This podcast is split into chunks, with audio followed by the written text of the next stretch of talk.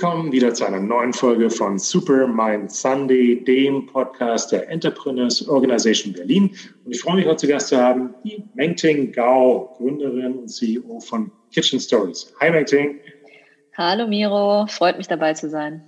Ebenso. Ja, wir kennen uns ja schon ein bisschen als Vergangenheit. Ähm, bei IO gibt es ja dieses äh, tolle Konstrukt eines Forums, Full Disclosure. Da sitzen wir quasi gar nicht allzu weit weg, beziehungsweise jetzt sind wir halt häufiger remote miteinander verbunden. Insofern ähm, freue ich mich super, dich heute in der Show begrüßen zu dürfen. Vielen Dank. Vielleicht zum Einstieg, ähm, erzähl doch bitte ein bisschen über dich, zu dir selbst, ganz genau aktuell, was machst du, was macht deine Firma? Mhm. Ja, also ähm, ich äh, bin, wie du schon äh, so schön sagtest, Gründerin und äh, CEO bei Kitchen Stories. Ähm, Kitchen Stories ist eine videobasierte Kochplattform. Wir bringen sozusagen den Leuten das Kochen bei. Ähm, und was ich genau in der Firma mache, ähm, ich kümmere mich um alles, was so im Creative und ähm, Produktbereich liegt, sprich von der technischen Entwicklung, aber auch bis hin zu der Content-Erstellung, ähm, ja, im Design und Co. Und ähm, ja, mache das äh, und meine Mitgründerin Verena sozusagen kümmert sich mehr ähm, um den Business Development Teil, sprich Sales, Finance und HR. Okay. Kannst du ein bisschen was dazu sagen, wie groß ihr jetzt seid? Ich weiß nicht, wie man es am besten bemessen kann. Ähm, hm. Wahrscheinlich ja, also vielleicht so ein bisschen zu Kitchen Stories. Also ähm, ja, wir sind so aktuell unser Team sind so 50 festangestellte Mitarbeiter, ein bisschen mehr, dann äh, recht viele Werkstudenten und Praktikanten natürlich noch. Ähm, genau von der Größe von Kitchen Stories her selbst. Wir sind aktuell eigentlich ähm, über alle möglichen Plattformen verfügbar, die man sich so digital vorstellen kann. Das heißt dann primär auf ähm, äh, den iOS und Android Geräten, aber natürlich auch im Web verfügbar und ähm, wir bedienen da so äh, Monate monatlich ähm, circa vier Millionen Nutzer über unsere Plattform ähm, nativ und erreichen äh, mehr als 25 Millionen Nutzer nochmal zusätzlich über unsere Social-Media-Kanäle. Wow, okay. Also ganz Deutschland ist da abgedeckt. Seid ihr jetzt insbesondere ähm, in Deutschland nur aktiv oder habt ihr noch andere äh, internationale äh, mhm. Märkte? Ja, also derzeit ähm, ist die App ähm, noch in zwölf Sprachen verfügbar. Ähm, das heißt wirklich komplett international in 150 Ländern. Überall da, wo die App Stores sind, sind wir auch. Ähm, aber Deutschland ähm, ist mit Abstand äh, unser Kernmarkt, ähm, wo wir auch am Ende des Tages die meisten Nutzer haben, ähm, gefolgt von China und den USA. Wow, okay. Also da hast du jetzt nicht die kleinsten Märkte ausgepickt sozusagen. nee, genau, das stimmt. Ähm, genau, aber sprachlich, also wir konzentrieren uns mittlerweile sprachlich, was den äh, Inhalt tatsächlich angeht, der Plattform auf Deutsch, Englisch und Chinesisch. Ähm, genau, aber Deutsch absolut der Kernmarkt. Grandios. Und ähm, wie sieht es denn jetzt eigentlich, wir kommen, jetzt nachher, wir kommen nachher noch zu, ein bisschen dazu, dass du uns mal ein bisschen erzählst, wie das dann eigentlich losgehen soll in der Zeit. Ähm, aber vorab noch ein bisschen zu dir persönlich, dass wir dich auch ein bisschen besser kennenlernen. Wie sieht es jetzt bei dir zu Hause aus? Wie viele Haustiere, Kinder, Partner? ähm, bei mir zu Hause, wie sieht es da aus? Ich habe einen Partner, der auch Unternehmer ist ähm, und bin vor kurzem Mama geworden. Genau, und der Kleine wird jetzt nächste Woche fünf Monate alt. Fantastisch, fünf Monate. Und ähm, ja. du klingst so, als bist du schon wieder voller Tatendrang und unterwegs. Ähm, da müssen wir uns ja. unbedingt nochmal unterhalten, wie das so funktioniert. ja, tatsächlich ist das so. Ja, ja. Also Haustiere ist sozusagen, das hast du übersprungen, das ist gleich nicht dabei. Nee, genau, also sonst keine Haustiere, also sozusagen Vater und Kind sind schon mehr als genug zu tun. äh, Haustiere leider nicht. Hoffentlich irgendwann in meinem Leben werde ich mal einen Hund haben, aber derzeit passt es leider nicht rein. Oh, ich bin gerade in der Phase, wo ich, äh, wo starker Lobbyismus von meinen zwei Jungs betrieben wird. Ja? Also ich mm. muss mhm. mir jetzt jede Menge Hundefotos angucken die ganze Zeit und irgendwo fühle ich mich jetzt schwer genötigt. Ja, so ja. Ja, ist ja auch schön. Ja. Und was hast du so an Hobbys? Oder machst du bestimmten Sport? Mm, ja, also ähm, tatsächlich gehe ich eigentlich super gern zum Kickboxen. Ähm, leider musste ich das dann so mit Schwangerschaft und Co. einstellen ähm, und äh, kämpfe mich jetzt eigentlich äh, so langsam wieder zurück. Ähm, genau, mache jetzt seit einigen Wochen wieder sehr regelmäßig sozusagen Sport, aber erstmal so im Fitnessbereich und hoffentlich ganz bald auch wieder im Kickboxen. Wie bist du denn dazu gekommen, Kickboxing? Das ist jetzt, äh, machst du das schon recht lang oder war das jetzt wirklich aus Fitnessgründen? Ja, also mehr aus Fitnessgründen tatsächlich. Ich habe das ein paar Jahre gemacht ähm, mit einem Personal Trainer ähm, und mich hat das einfach immer schon fasziniert. So ich, ich war nie so der Typ Mensch, der so lange ähm, irgendwie sich so im Fitness, also wirklich so im Fitnessstudio oder so mhm. äh, gesehen hat. Ich habe es zwar immer wieder versucht, aber ähm, das war immer so der Klassiker von lange Mitgliedschaft und nie hingegangen. ähm, und äh, ja, und dann bin ich ähm, über eine Freundin ans Kickboxen eigentlich gekommen und ähm, ich finde das einfach super, dass, dass das irgendwie so mein Hirn noch fordert und irgendwie so ein bisschen taktisch strategisch. Ich irgendwie so das Gefühl habe, ich lerne was dazu. Okay. Ähm, aber zeitgleich ist mich auch ähm, total auspowert. Ähm, genau. Und äh, das ist eigentlich so diese Kombination, äh, die finde ich echt cool. Ähm, ich habe früher in meiner Jugend sehr, sehr viel Tennis gespielt. Ähm, aber das ist in Berlin extrem schwierig, wenn man nicht ja. einem Verein angehört, dass man überhaupt irgendwo genommen wird. Ja, ja, ja. Ähm, also da hatte ich bisher nicht so gute äh, Erfahrungen mitgemacht. Ja, nee, kann ich, kann ich bestätigen. Also ich war auch ein großer Squash-Held, ähm, aber in Berlin ist das äh, wirklich tatsächlich enorm schwierig geworden. Und ich habe mich jetzt einfach auf äh, Kurz- und Langläufe fokussiert. ja, also Ausdauer ist leider auch so gar nicht mein Ding. Also deswegen auch Kickboxen, das ist immer kurz und schmerzvoll so. Aber Ausdauer, ähm, also so Joggen und so, das war schon immer mein Albtraum und glaube ich, wird auch immer mein Albtraum bleiben. Das schaffe ich einfach nicht. Was du, Meditation frage ich jetzt gar nicht erst, ja. Ja, auch nicht ganz so. Yoga, ich habe es probiert, aber ja. dabei geblieben bin ich leider auch nicht. Wie sahst du mit dir eigentlich ganz früher, wenn du zurückblickst in der Schule aus? Hattest du ein bestimmtes Lieblingsfach? Ähm, Lieblingsfach. Also ähm, ich war eigentlich immer gerne in der Schule, also primär eigentlich wegen den Leuten, jetzt nicht so unbedingt wegen den Lehrern oder den Fächern. So ein wahnsinniges Lieblingsfach, ehrlich gesagt, hatte ich, glaube ich, nicht. Ich hatte Englisch, Mathe, Leistungskurs, das war okay. Mhm. Ähm, aber so geliebt kann ich das, glaube ich, jetzt auch nicht benennen. So, das ist ja nicht der Mathefebel. nee, eigentlich nicht. Also es war okay, es, es lag mir okay, aber ja, Bio habe ich extrem gerne glaub, gemacht eigentlich damals im Vergleich. Ah, okay, okay. Ja. Und ähm, hast du mal irgendwo eine, eine, Trophäe abgeräumt? Jetzt sagtest du früher viel beim Tennis, hat sich da was ergeben? Oder? Ja, ja, ich war mal Clubmeisterin, das war aber eine mhm. sehr kurze Periode. Fährst du eigentlich Auto oder Scooter oder bist du ja ein Fahrradfahrer? Äh, nee, Auto. Also ich bin schon ganz Richtig. verschriebener Autofahrer. Jetzt E oder klassisch? Ähm, ich wollte mir ein E-Auto zulegen, ähm, denn mit Kind musste ich sozusagen meinen geliebten kleinen Flitzer ähm, weggeben. Ähm, und äh, jetzt muss man wissen, wir haben uns eine Eigentumswohnung in Berlin Mitte ähm, geholt und mhm. sind relativ frisch eingezogen und ähm, haben es aber nicht geschafft, ähm, eine äh, sozusagen ähm, E-Ladestation äh, ja. in unserem Stellplatz, also an unserem Stellplatz zu bekommen. Äh, und so fiel diese Option leider Gottes weg, obwohl wir wirklich bereit gewesen wären, dieses Investment zu tätigen. Ähm, ja. Aber in dem gesamten Haus, wo 100 Parteien leben, gab es nur sechs Stellplätze mit Ladestationen. Hast du dann doch einen Lieblingsfilm, den du jetzt mehrfach gesehen hast? Lieblingsfilm, das ist wirklich sehr schwierig, aber ich muss sagen, ich bin dann doch schon Sucker für eine gute Love Story und äh, jedes Jahr zu Weihnachten schaue ich mir Love Actually an und das ist auch so mein, mein Guilty genau. Pleasure. Boah, der ist gut, der ist gut. aber künftig wird es wahrscheinlich Disney sein. Aber bei mhm. Musik bin ich relativ blind unterwegs. Also ich höre wirklich gerne Radio, aber das war's auch. Okay. Also ich glaube so, bei Lieblingsband und Sänger, da muss ich tatsächlich wirklich passen. Deswegen lässt sich der stimulieren. Gibt, wer, ja, welchen, welchen genau. Sender eigentlich? Kannst du was empfehlen? Ähm, ja, also wirklich noch aus meiner Jugend. Ich höre halt wirklich auch jeden Morgen immer noch eins live, also Sektorradio mhm. aus dem NRW. Oh, okay, siehst du? da bleibt, bleibt verbunden. Ja, ich höre tatsächlich auch noch hier äh, Gong 96 aus, aus München da. Das ist ja. auch noch an der, an der Kleben geblieben. Lieblingsbar oder ein Club? In Berlin noch empfehlen kannst? Also wenn das mal alles wieder aufmacht jetzt? Mhm. Ja, also leider ähm, konnte man ja lange nicht mehr irgendwo hingehen. Ich muss sagen, also ich glaube, die Bar, in der ich die meiste Zeit verbracht habe, ist tatsächlich äh, die Odessa Bar auf der Torstraße. Mhm. Ähm, nach wie vor immer gut, ähm, würde ich sagen, auch wenn ein Classic. Ja. Absoluter Klassiker, stimmt. Das ist immer sehr, also jetzt gerade natürlich in diesen Zeiten ist das besonders schwierig, weil die ist ja auch ja. etwas beengt dort, ne? Ja, ja. ja, tatsächlich. Also das ist leider jetzt wahrscheinlich gerade nicht so die beste Wahl. Remote. Jetzt eine ganz, ganz äh, wilde Frage. Was war denn die unsinnigste Idee in deinem Leben?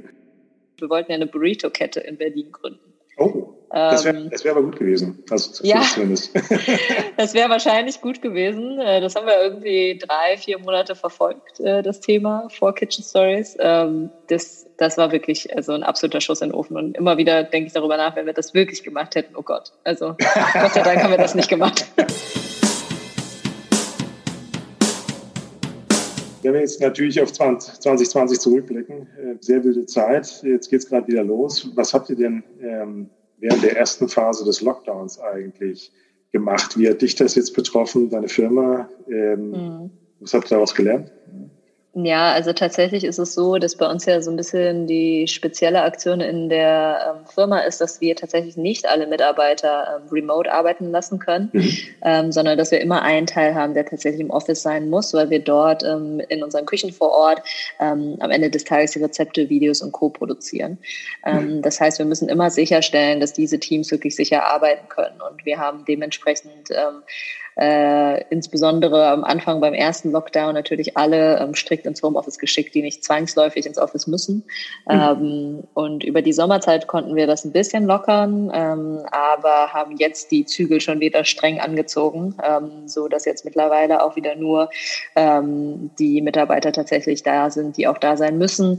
Ähm, wir haben es aber den Leuten freigestellt, die aufgrund von einer speziellen Situation zu Hause nicht zu Hause arbeiten können. Also sprich äh, laute Kinder, ähm, ähm, mit, also äh, irgendwie Roomies oder äh, genau ähm, solche Themen, aber auch welche, die sich wirklich einfach einsam fühlen. Beispielsweise denen erlauben wir schon zu kommen, weil wir ähm, per se eine sehr große Fläche haben auf 1400 Quadratmetern ähm, und äh, zu keiner Zeit ähm, irgendwie mehr als 25 Leute da haben, ähm, mit sehr strengen äh, Maskenregeln auch. Also dementsprechend ist das alles schon ganz gut, aber es ist natürlich sehr, sehr schade, weil wir das Gesamtteam schon so lange nicht mehr wirklich zusammen gesehen haben.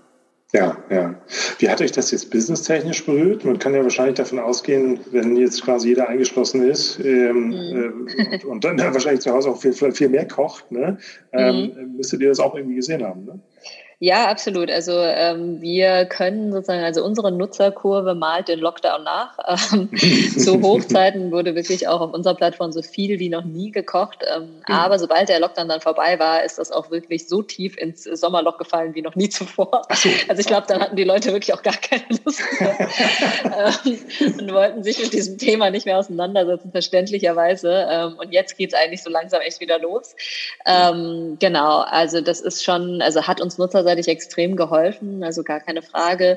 Äh, aber auf der anderen Seite muss man wissen, ähm, dass wir einen Großteil unseres Umsatzes eben dadurch machen, dass wir mit Marken zusammenarbeiten ähm, und mit denen gemeinsam am Ende des, äh, des Tages ähm, ja, Werbungen kreieren für unsere Nutzerschaft, die sich bestenfalls nicht ganz nach Werbung anfühlen, sondern nach hochwertigen Inhalt. Ja. Genau. Und bei den Marken und den Markenbudgets äh, ist es gar nicht so einfach. Das heißt, umsatzseitig äh, war Corona auch für uns tatsächlich extrem schwierig. Ähm, wir arbeiten nicht nur mit Foodmarken zusammen, sondern mhm. eben auch mit Travel- und Lifestyle-Marken. Ähm, und da wurden natürlich die Budgets gnadenlos gekürzt. Ähm, und auch im FMCG darf man nicht unterschätzen, da sind viele Firmen dabei, ähm, die eben zum Großteil auch tatsächlich eigentlich von der Gastronomie leben.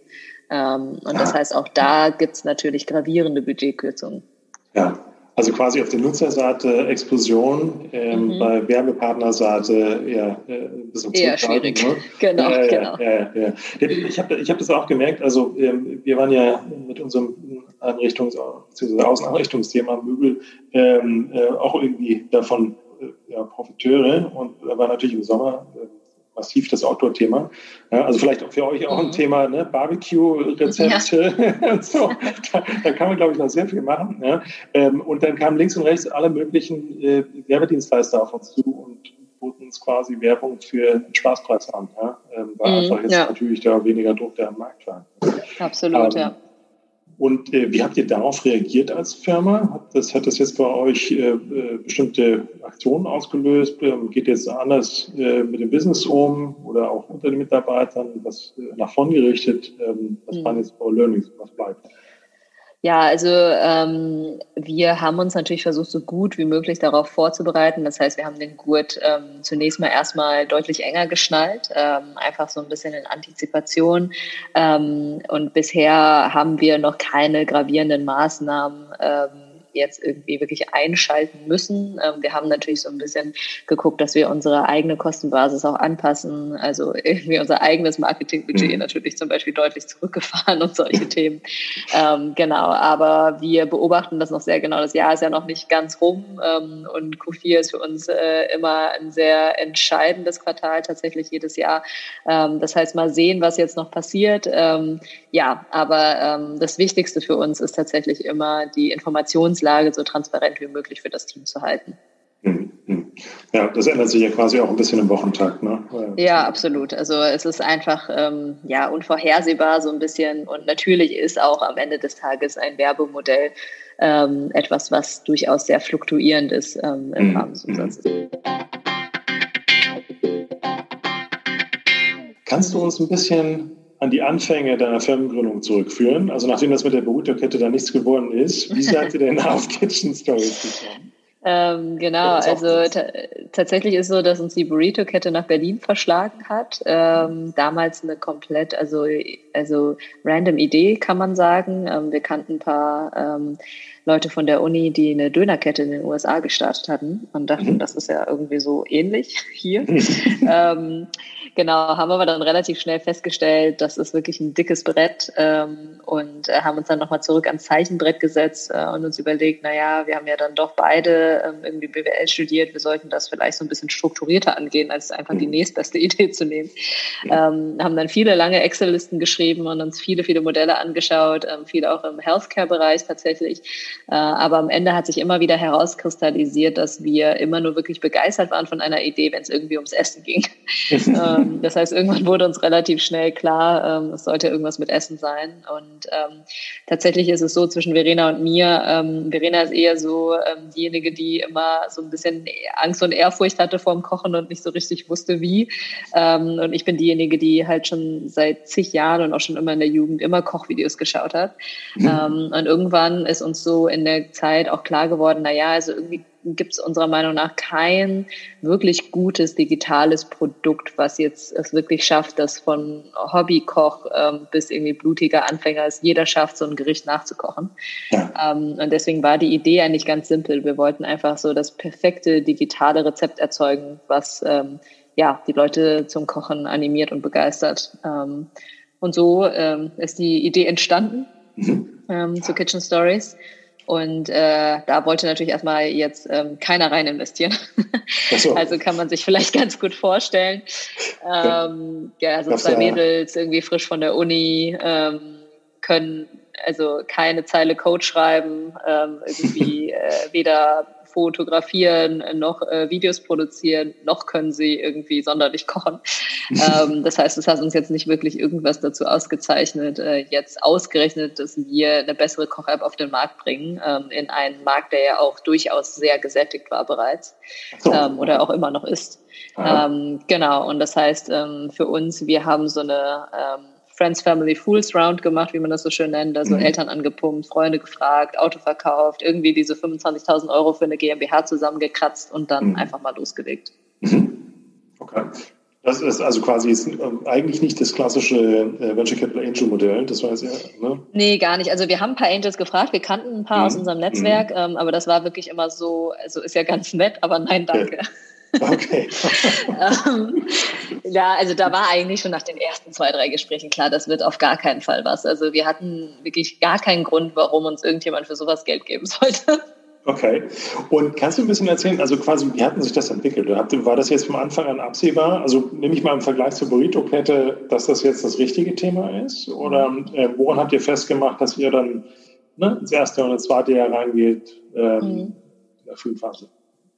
Ja, also eigentlich ähm, tatsächlich glaube ich, haben wir beide damals nie so damit gerechnet, dass wir wirklich so ein großes Unternehmen jetzt daraus bauen. Also damals mhm. war der Gedanke super simpel. Wir haben irgendwie gedacht, na ja, vielleicht brauchen wir irgendwann so ein Team von acht bis zehn Leuten und dann bauen wir da so Apps und verkaufen ein bisschen Inhalt und dann ist es ja auch ein ganz gutes Leben. So, wir haben uns halt ein mhm. paar anderen Apps angeschaut, mal geguckt, wie viele Downloads die so haben und dachten, na ja, wenn man da irgendwie immer zwei, drei Euro pro Download umsetzt, dann ist ja irgendwie auch ganz nett.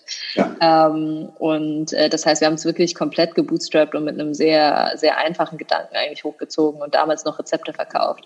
Ähm, aber dann, ja, wie das Schicksal es so will, also wir sind live gegangen im Februar 2014 ähm, mit unserer ersten iPad-Version, äh, wurden direkt ähm, vom Apple im Review entdeckt, ähm, hatten äh, dann ein Feature im deutschsprachigen Markt und dann innerhalb von zwei Wochen so 50, 60.000 Installationen. Ähm, das war damals unglaublich viel.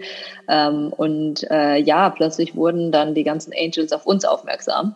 Ähm, und äh, wollten dann doch alle ganz schnell mitmachen. Wir waren auch in der Zeit so genau in dieser Mobile-Welle, also wo alle mobile Apps gesucht haben zum Investieren.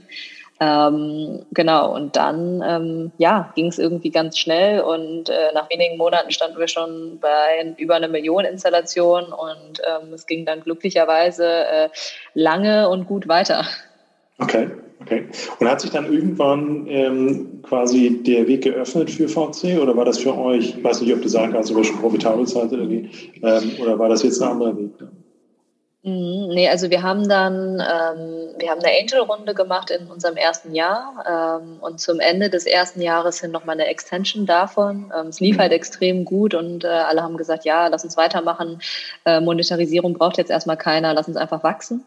Mhm. Ähm, wir haben dann in der Runde ähm, Angel VCs hinzugenommen, unter anderem Point Nine Capital damals und äh, ja. den ersten Fonds von Cherry Ventures. Mhm. Ähm, genau, und äh, dann haben wir relativ schnell darauf unsere Series A gemacht ähm, mit Sunstone Capital oder jetzt Hardcore. Ähm, Genau, und äh, die haben uns dann sozusagen begleitet, ähm, bis wir an BSH, also Bosch Siemens, ähm, einen Großteil unserer Firma verkauft haben 2017. Oh, das klingt jetzt stark. Also quasi zweieinhalb Jahre nach Go Live habt ihr schon Exit erzielt. Äh, ja, so kann man sagen. Ja, drei. Wow, so habe ich mir das noch nie überlegt. Drei, ja. jetzt, wo du, jetzt, wo du es so sagst. ist, ist nicht so selbstverständlich, ja? Also. nee, also so, ich glaube, so genau berechnet habe ich das noch nicht bisher. ähm, ja, also, und warum ich das wahrscheinlich nicht berechnet, so ein bisschen, weil wir das nicht so, also ja, ich glaube, also, ähm, das ist, wenn man es auf dem Papier betrachtet, ein klarer Exit. Ähm, für uns war das nie so der Fall. Wir haben einfach gesehen, wir brauchen einen Strategen, ähm, mhm. weil wir an sehr vielen sehr tiefen technischen Themen eigentlich ähm, arbeiten äh, wollten und auch immer noch tun, ähm, um das Thema digitales Kochverhalten wirklich nachhaltig zu verstehen. Mhm. Ähm, und uns war in dem Moment irgendwie so ein bisschen bewusst, ähm, das ist vielleicht nicht unbedingt ein Thema ähm, für ein VC. Mhm. Ähm, genau, und ähm, ja, wie das damals so zusammenkam, 2017, ähm, ja, kam, äh, kam Bosch in dem Falle ähm, auch sehr schnell mit einem Angebot um die Ecke. Ähm, und grundsätzlich war der Markt da günstig, ähm, viel Interesse von Strategen und dann haben wir uns sozusagen für diesen Weg entschieden. Okay, das klingt sehr spannend. Kannst du vielleicht noch eins ausführen, wie ähm, ist das, ist, also was macht Bosch mit einem, äh, einer, einer Küchenstories App sozusagen oder mit diesen Inhalten? Mhm. Genau, also die BSH, also ähm, Bosch Siemens Hausgeräte, ist eine hundertprozentige Tochter der Robert Bosch ähm, mhm. und ähm, verkauft natürlich Hausgeräte, also äh, weiße Ware und ist äh, ja in, in, sehr vielen Haushalten natürlich zu finden ähm, mhm. und international ähm, einer der Top-Player. Ähm, und was das Spannende eben ist, ist, dass ähm, die im Grunde genommen die Hardware in den Häusern der Leute irgendwie haben ähm, mhm. und wir im Grunde genommen so ein bisschen die Software stellen ähm, und eben auch einen direkten Zugang zum Endkonsumenten. Das heißt, ähm, äh, für Hardwarehersteller ist es ja zum Teil sehr schwer, ähm, langfristig ähm, Kundenbindung aufzubauen, weil sie viel eben über Händler vertreiben ja. und am Ende den Kundenkontakten nicht besitzen. Das ist bei unserem Produkt natürlich sehr anders. Also wir mhm. haben direkten Kontakt zum Kunden und sehen eben auch anhand der Daten, wie das Kundenverhalten tatsächlich funktioniert. Mhm. Und das ist eben ein sehr spannendes Thema, sozusagen Hardware und Software miteinander verschmelzen zu lassen da natürlich auch die BSH immer stärker ähm, in äh, die Digitalstrategie investiert ähm, und das ähm, ganze Thema Connectivity ähm, schwingt da natürlich mit. Äh, und ich denke, es ist uns allen irgendwie bewusst, das Thema Connectivity wird schon irgendwie kommen und insbesondere Connected Home und dementsprechend auch Connected Kitchen. Ähm, es gibt bisher am Markt noch keine komplett einheitliche Lösung, die extrem gut ähm, in Haushalten funktioniert. Ähm, aber BSH will da auf jeden Fall ganz weit vorne mit dabei sein ähm, und wir hoffen natürlich auch, dass wir dieses Thema ähm, so gut wie möglich treiben und unterstützen können. Ist das jetzt eigentlich schon so, dass ich bei, ich weiß nicht, ich kenne diese äh, High-End-Geräte wahrscheinlich jetzt noch nicht vom BSH, aber kann ich dort eins von euren Videos am Gerät schon selbst anschauen oder läuft das alles über das Telefon? Am Gerät noch nicht. Ähm, über deren App kann man schon ähm, mhm. unsere Rezepte ähm, erreichen. Mhm. Genau, aber es ist mehr so, dass wir jetzt noch mit der BSH gemeinsam daran arbeiten, wie wir eigentlich einen wirklich sehr holistischen neuen äh, Use Case erzeugen können für den Endkonsumenten, der eben über dieses Thema Backofen an aus äh, so und so viel Grad hinausgeht. Ja, ja. Ich kenne es ich kenn's so aus dem Big Box ähm, DIY-Bereich. Ne? Also da gibt es so mhm. Helden wie äh, die Firma Obi, ne? und dann kommen die auch mit ihren Projekten und alles kannst du auf der App und zuerst machen mhm. und so. Ne? Also jeder beschäftigt sich natürlich damit, wie er den Konsumenten irgendwie weiter noch vor dem eigentlichen Kauf irgendwie anfangen kann. Mhm, absolut, genau, davor und danach, ähm, damit man natürlich so viel Touchpoints wie möglich für sich behält. Warum bist du eigentlich Unternehmer geworden? Wie, wie kam es denn dazu? Ähm, ja, wie kam es dazu? Also ich glaube, am Ende des Tages ähm, lag es tatsächlich ähm, an der WHU, also an der Uni, an der ich studiert habe. Ähm, für alle, die dies nicht kennen, ähm, also eine kleine ähm, Wirtschaftsuni in der Nähe von Koblenz, aber mit äh, vielen großen Gründern, die daraus entstanden sind. Ähm, allen voran natürlich äh, Olli Samba. Ja, der, der ist ja regelmäßig, ne? der angelt ja dort quasi genau. nach Talenten, ne? genau. genau, genau. Ähm, aber natürlich auch die Zalando-Gründer Idaling. Ähm, also viele, viele Themen, äh, die aus der Gründerschmiede entstanden sind. Ähm, und äh, ja, ich meine, damals, als ich da angefangen habe, da war ähm, Zalando noch in den Kinderschuhen. Also Zalando wurde gerade in meinem ersten Jahr an der Uni gegründet. Ähm, ich erinnere mich noch daran, wie sie so, ähm, so kleine grüne Flyer verteilt haben, Schuhe online kaufen und damals war tatsächlich ein sehr geringer Teil der Studenten ähm, an Startups interessiert. Also ähm, 5% damals ging tatsächlich ähm, am Ende des Studiums äh, in Richtung Gründung. Heute sind es mhm. mehr als 15 Prozent. Ähm, und so habe ich an der Uni damals auch so den klassischen Weg eingeschlagen. Erstmal so ähm, Investmentbanking mir angeschaut im M&A bei der Deutschen Bank, dann irgendwie Boston Consulting Group. Ähm, in der Industrie war ich auch bei VW in Shanghai und irgendwie hat mir das alles überhaupt gar nicht zugesagt. Also ich fand das irgendwie immer jeweils relativ grausam, ähm, so dass ich dann irgendwann mein erstes äh, Startup-Praktikum gemacht habe bei 1000 Außenkind damals, ein mhm. E-Commerce-Shop ähm, für Babyartikel. Ähm, genau, und dann absolut so, ja, einfach in der Szene hängen geblieben bin. Ähm, und wollte einfach sofort eigentlich selber loslegen, sofort selbst gründen. Ähm, genau, habe aber dann irgendwie einen Tag vor Beginn des Masterstudiums doch einen Rückzieher gemacht und bin nochmal an die Uni gegangen, ähm, was mich sehr lange noch geärgert hat irgendwie, auch während des Masterstudiums, so dass ich irgendwie ständig einfach nur in Berlin war, dann nochmal ähm, mit anderen Freunden da in einem Startup lange unterstützt habe ähm, und dann, als ich raus war aus der Uni, ähm, war eigentlich für mich klar, okay, ich werde irgendwas Eigenes machen, auf Teufel komm raus. Okay, also das war quasi deine erste Station, war äh, die als Gründerin. Nach, ja, nach also nach, nach der WHU, ja, die erste wahrhafte Station, die jetzt kein Praktikum oder ähnliches war, war mhm. tatsächlich äh, Kitchen Stories. Okay. Wow, okay. Also das ist eigentlich so der klassische Gründer. Du hättest jetzt eigentlich noch das Studium über den Haufen werfen müssen. Genau, genau. ja. In der Schublade, okay.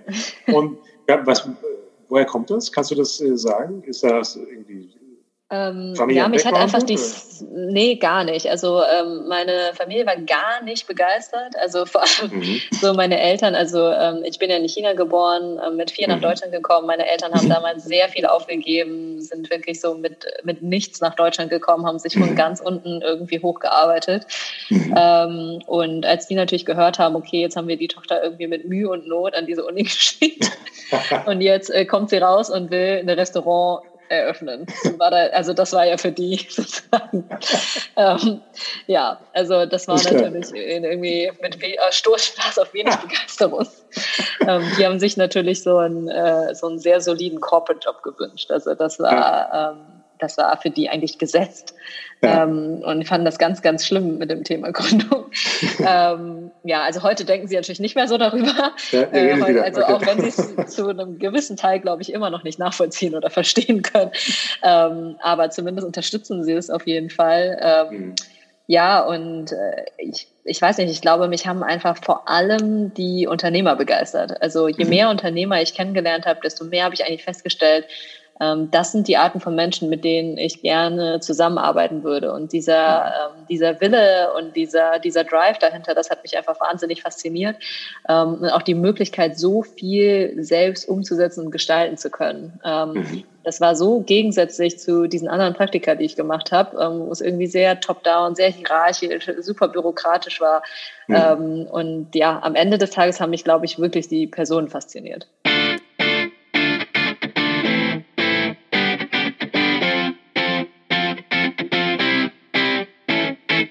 Was war denn dein bestes Investment, Mengting? Ich glaube tatsächlich, mein bestes Investment waren alle gründernahen Tätigkeiten, die ich während der Uni-Zeit gemacht habe, außerhalb mhm. des Studiums. Also ich habe lange ähm, bei einem Startup mitgearbeitet, äh, an mehreren, also bei mehreren. Mhm. Ich habe mhm. am 3DS an diesem Gründerwettbewerb da mitgenommen, solche ja. Themen. Ähm, also ich habe viel so außerhalb der Uni gemacht, was so alles in die Richtung gegangen ist. Und ich glaube, ohne das hätte ich nicht den Mut gehabt, selbst was zu starten.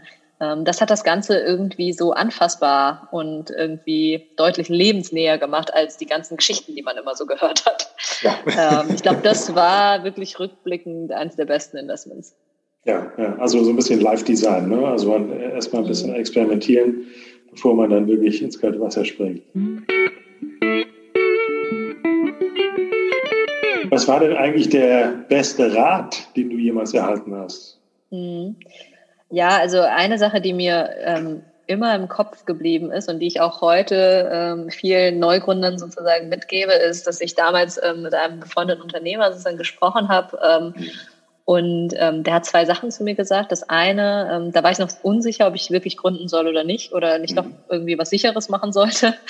ähm, und da hat er gesagt, na ja, aber wenn du ganz ehrlich bist, weißt du doch schon, was du machen willst. Mhm. Ähm, das hat lange mit mir gesessen in diesem Gespräch. Aber das Zweite, was ich wirklich immer weitergebe, ist so dieses, du musst dich darauf einstellen, wenn du ein Unternehmen gründest, dass 99 Prozent der Zeit eigentlich alles schlecht läuft. Irgendwas läuft mhm. schief, irgendwas geht mhm. kaputt, irgendwas läuft nicht so, wie man sich das vorstellt. Mhm. Aber der eine Prozent, der ist so geil und der wird dir so viel Energie geben, dass du einfach die anderen 99 Prozent überleben wirst. Ja. Und, Expectation Management. ja, ja, absolut. Und ähm, das als halte ich mir immer wieder vor Augen. Und äh, diesen Satz gebe ich auch immer wieder weiter, weil ich finde, da ist extrem viel Wahrheit dran. Ich finde wirklich, dass ich ähm, selten einen Tag erlebe, wo ich so denke, der war jetzt okay. Der war entweder echt schlecht oder richtig gut. Ähm, und die meisten sind irgendwie schlecht. Also jetzt nicht auf eine deprimierende Art und Weise, sondern irgendwie irgendein Deal ist nicht geclosed ne? oder ja. irgendwas, was man schaffen wollte, ist noch nicht passiert, dann ja. ist wieder aufgeschoben oder sonst irgendwas. Ja, ähm, ja aber, aber dieser eine Prozent, das ist halt wirklich so. Der ist halt richtig geil. Ja, ja, und hast du, also in diesen Downphasen, hast du dich dann selbst so quasi immer wieder selbst hochgezogen? Indem ja, du, ja, absolut. Indem ich nochmal mir überlegt habe, ja, aber es gibt doch diesen einen Prozent. Es gibt irgendwie den Moment, mhm. wo Tim Cook plötzlich in deinem Kreuzberger Hinterhof-Office steht. Mhm. Ne? Also es ist irgendwie so, es gibt dann irgendwie so diese Momente, ähm, wo man sich wirklich so denkt, ja, geil, doch, das ist ja. einfach geil.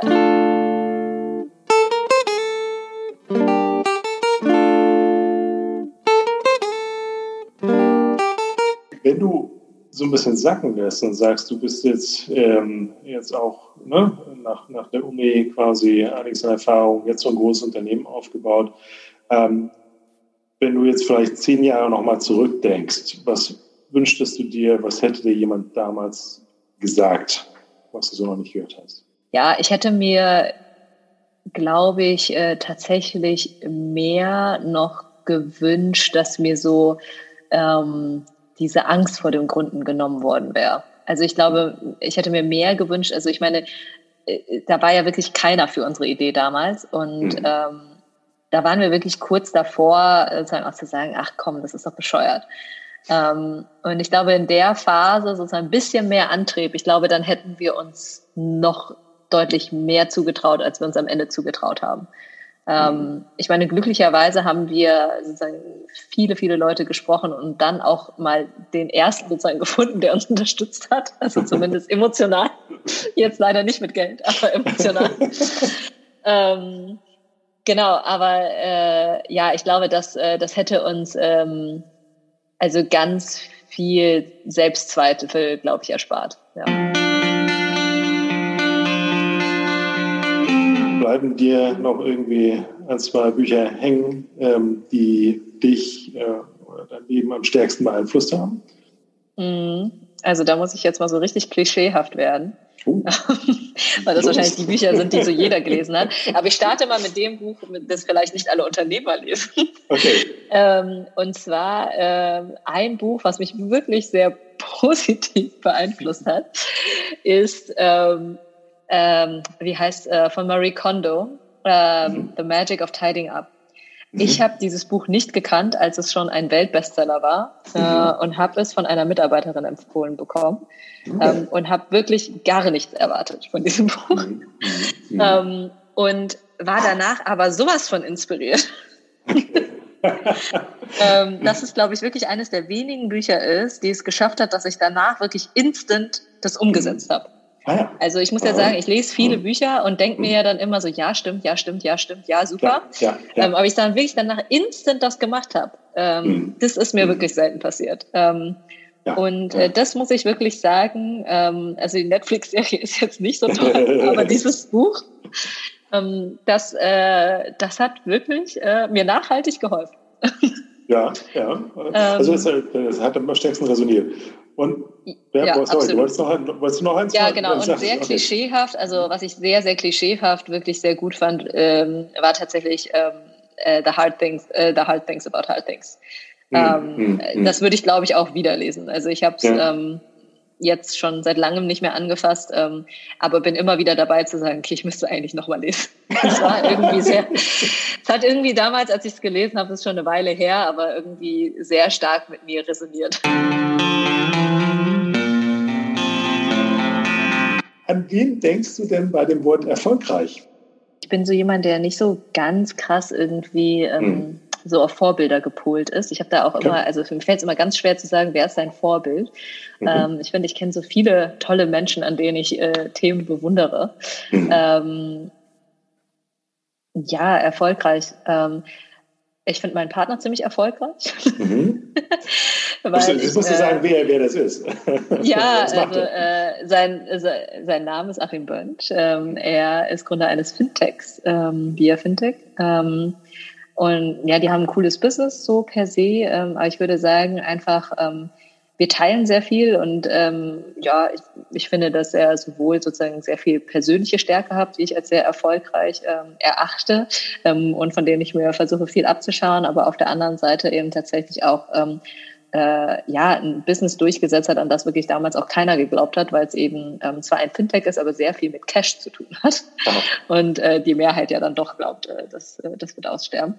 Mhm. Ähm, genau, und sie das trotzdem einfach ähm, jahrelang gegen alle möglichen Widerstände ähm, äh, er und seine Mitgründer das irgendwie durchgesetzt haben, mhm. ähm, was ich immer sehr bewundernswert finde. Ähm, ja, das, äh, finde ich zum Beispiel super. Ähm, aber mhm. ich finde zum Beispiel auch ähm, eine Person, die ich auch da an der Stelle sehr bewundere, ist zum Beispiel ähm, Verena Pauster, die einer unserer allerersten Business Angels war. Ähm, ah.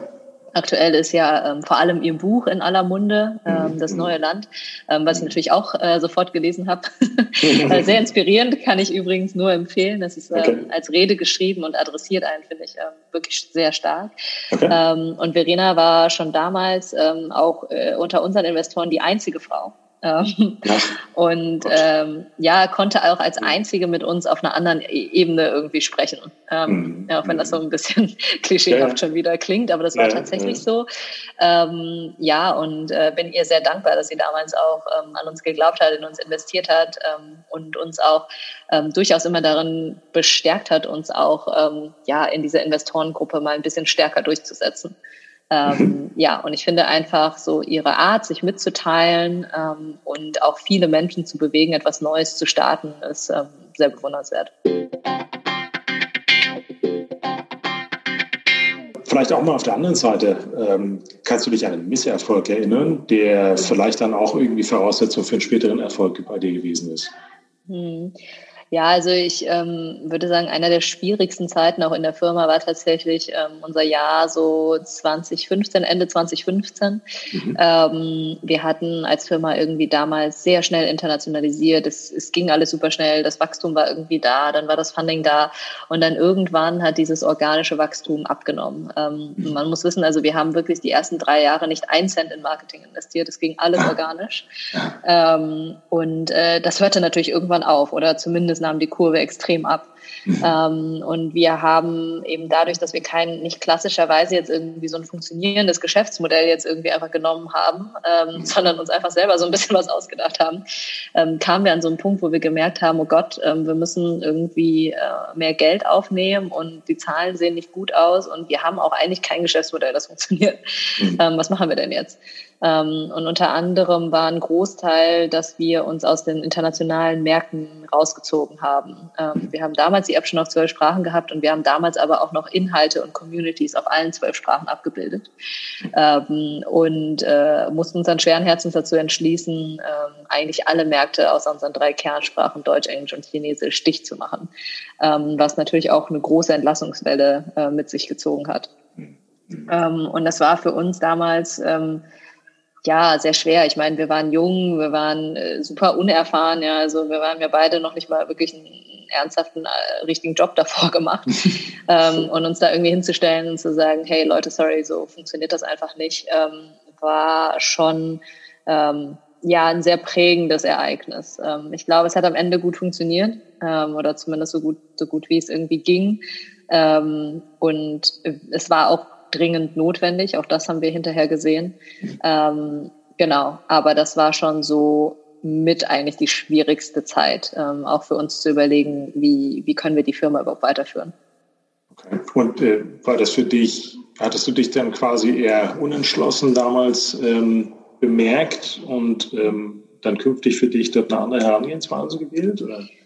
Ähm, nee, also ähm, unentschlossen will ich das nicht nennen. Ich glaube, das Thema mit der Internationalisierung, das war uns mhm. relativ schnell bewusst, mhm. ähm, dass wir, dass wir das so nicht aufrechterhalten können. Aber so diese Paarung, ähm, dass wir das mit den internationalen Märkten wussten, aber trotzdem auch die Unsicherheit im Geschäftsmodell. Das waren so mhm. zwei mhm. Themen. Denn auch beim Geschäftsmodell mussten wir auch sagen, okay, wir committen uns jetzt 100 Prozent auf dieses Werbethema, äh, was wir davor auch nicht gemacht hatten. Das war immer so ein ja, so ein Seitengeschäft irgendwie.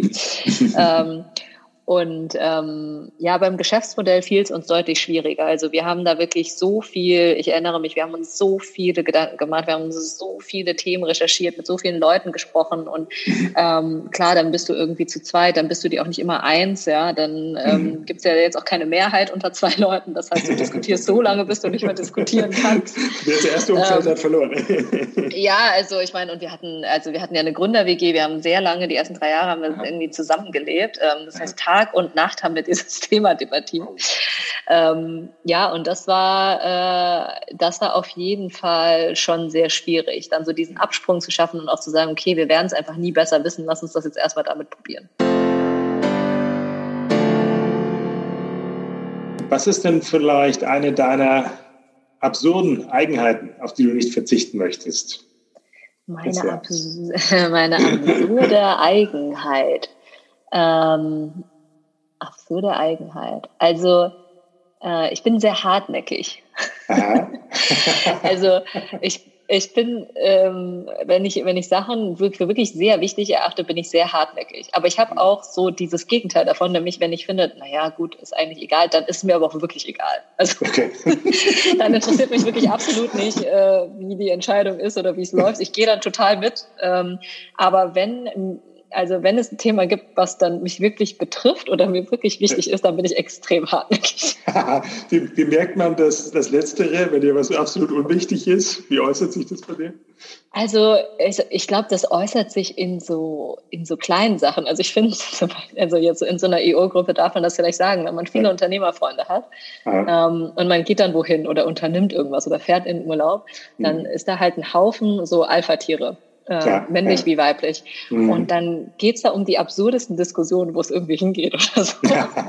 Und sowas ist mir wirklich völlig egal. Also da bin ich wirklich so absolut tiefenentspannt.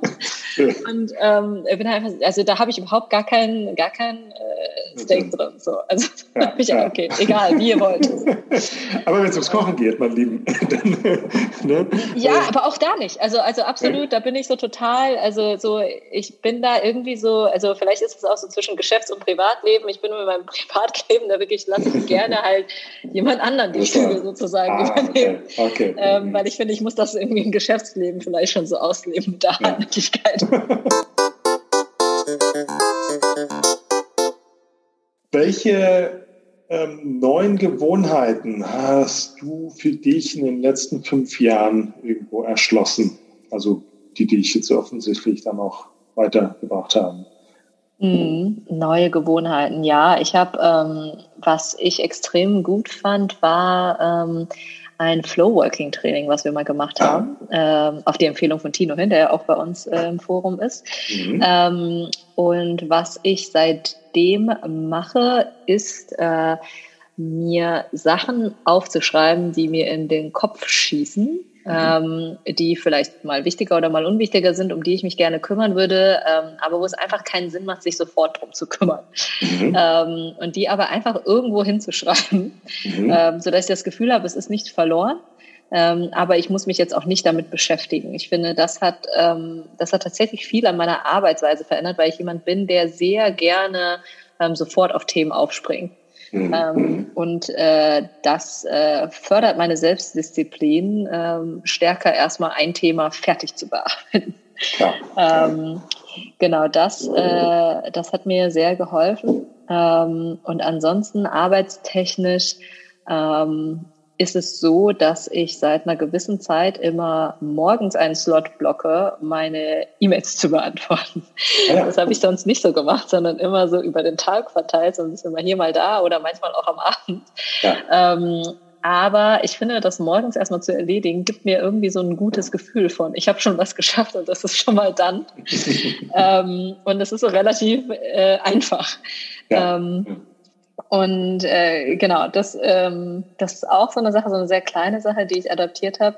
Ähm, ansonsten ähm, im Privaten äh, würde ich sagen, dass ich wieder ähm, jeden Tag vor der Arbeit zu Hause mich hinsetze und vernünftig frühstücke. das ist vielleicht eine kleine Sache. Ähm, das, das habe ich irgendwie früher kurz, ja? immer okay. gemacht und ähm, lange nicht mehr in der ähm, sozusagen in der Arbeitszeit. Ähm, mhm. Aber ich bin ein Mensch, der wirklich dann nicht so gut funktioniert. Ähm, mhm. Und äh, das habe ich jetzt seit ähm, seit einiger Zeit schon wieder ähm, adaptiert und ähm, das hilft mir extrem. Ich bin viel konzentrierter, viel mhm. entspannter. Mhm. Ähm, ja, und werde auf Teufel komm raus versuchen, das durchzuziehen. Wozu kannst du denn eigentlich jetzt heute vielleicht leichter Nein sagen? Du sagst, ähm, wenn dir irgendwas gleichgültig ist. Ich weiß nicht, ob das mit der Urlaubsauswahl immer so war bei dir, aber vielleicht gibt es noch ein paar andere Sachen. Mhm. Wozu kann ich heute leichter Nein sagen? Zu Ideen anderer Menschen. Mhm. Ähm, also, wenn ich zurückdenke, also vor allem so ähm, also Ideen, die äh, damals vielleicht auch unsere Investoren hatten und so. Und das war sicherlich alles gut gemeint. Ähm, aber wenn ich jetzt so zurückblicke, würde ich meinen, manchmal ähm, habe ich mich da, glaube ich, äh, zu schnell auch mal beeinflussen lassen. Ähm, ich immer so gedacht habe, ja klar, die haben viel mehr Erfahrung und so weiter. Ähm, und das stimmt sicherlich auch zu einem großen Teil.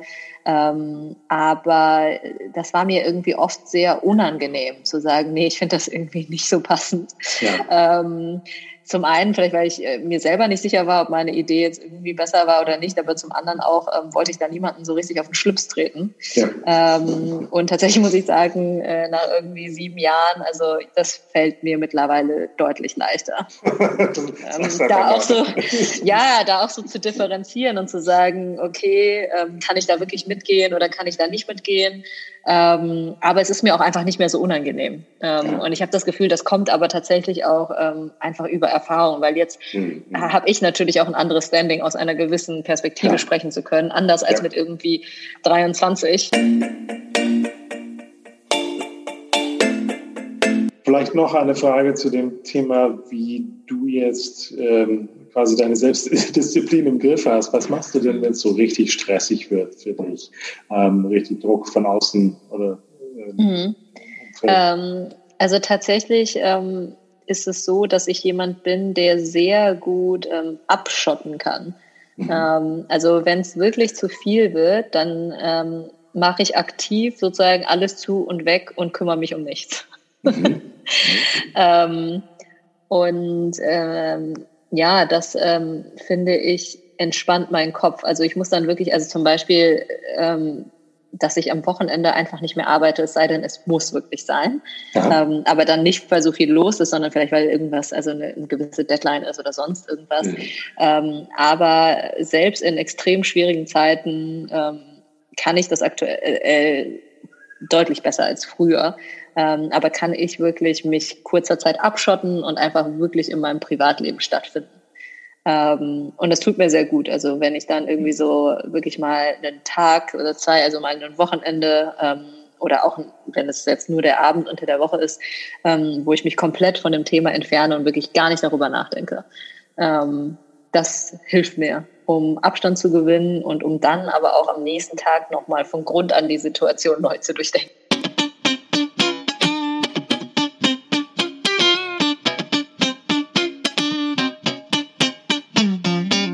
Zu deiner Erfahrung bei IO.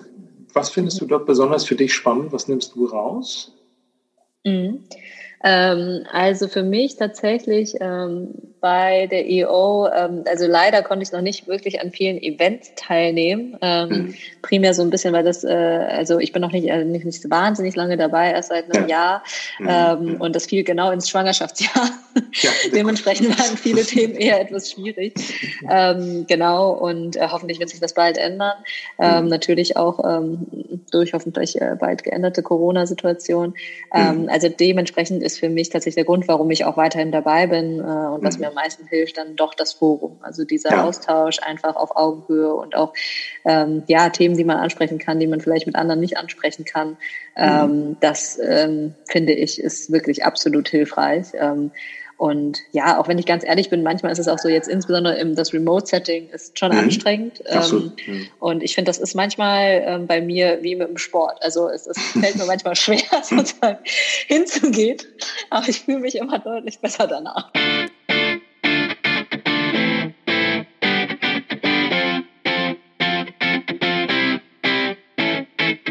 Was würdest du denn dir für ein Event wünschen? Ähm, was würdest du am liebsten für dich jetzt irgendwo wahrnehmen? Hm. Ähm, also meinst du jetzt so innerhalb der EO? Ja, genau. Ähm, ja, also ich würde eigentlich super gerne einfach mal ein paar andere neue Gesichter kennenlernen. Also es sind ja super mhm. viele spannende Berliner Unternehmer auch in EO und ähm, mhm. bisher, also ich fand das immer super mit den ähm, mit den sozusagen Lucky Lunches, ähm, mhm. wo man einfach mal mit jemandem gepaart wurde, ähm, der vielleicht aus einer ähnlichen Branche kommt. Ähm, und äh, das fand ich eigentlich immer das Beste an EO, nochmal wirklich andere Menschen kennenzulernen, die ähm, eben auch ähm, sehr stark dieses Unternehmertum am Ende des Tages leben. Ähm, und das würde mich eigentlich freuen. Ähm, wenn es einfach mal wieder so die Gelegenheit gäbe, mal zusammen essen zu gehen, ähm, sich einfach so ein bisschen auszutauschen, ja. ganz ungezwungen. Also ja. ähm, ich bin schon auch ein Freund davon, so diese informelleren äh, Events in kleinerer mhm. Gruppe mhm. zu haben. Ähm, und ich finde eigentlich insbesondere in der EO ähm, ging das eigentlich ganz gut. Wir sind am Ende angelangt. Vielen tausend Dank für deine Zeit, für die wahnsinnig spannenden Insights. Ich glaube, du hast in vieler Hinsicht nochmal bewiesen, dass Unternehmerinnen, ne, bei IO jetzt auch besonders, ähm, äh, stark nochmal äh, zur Geltung dort kommen. Ja, also danke für deine Zeit, mein Lieber. Absolut. Und wir hören uns später. Tschüss. Schönen Abend. Tschüss, schönen Abend dir auch.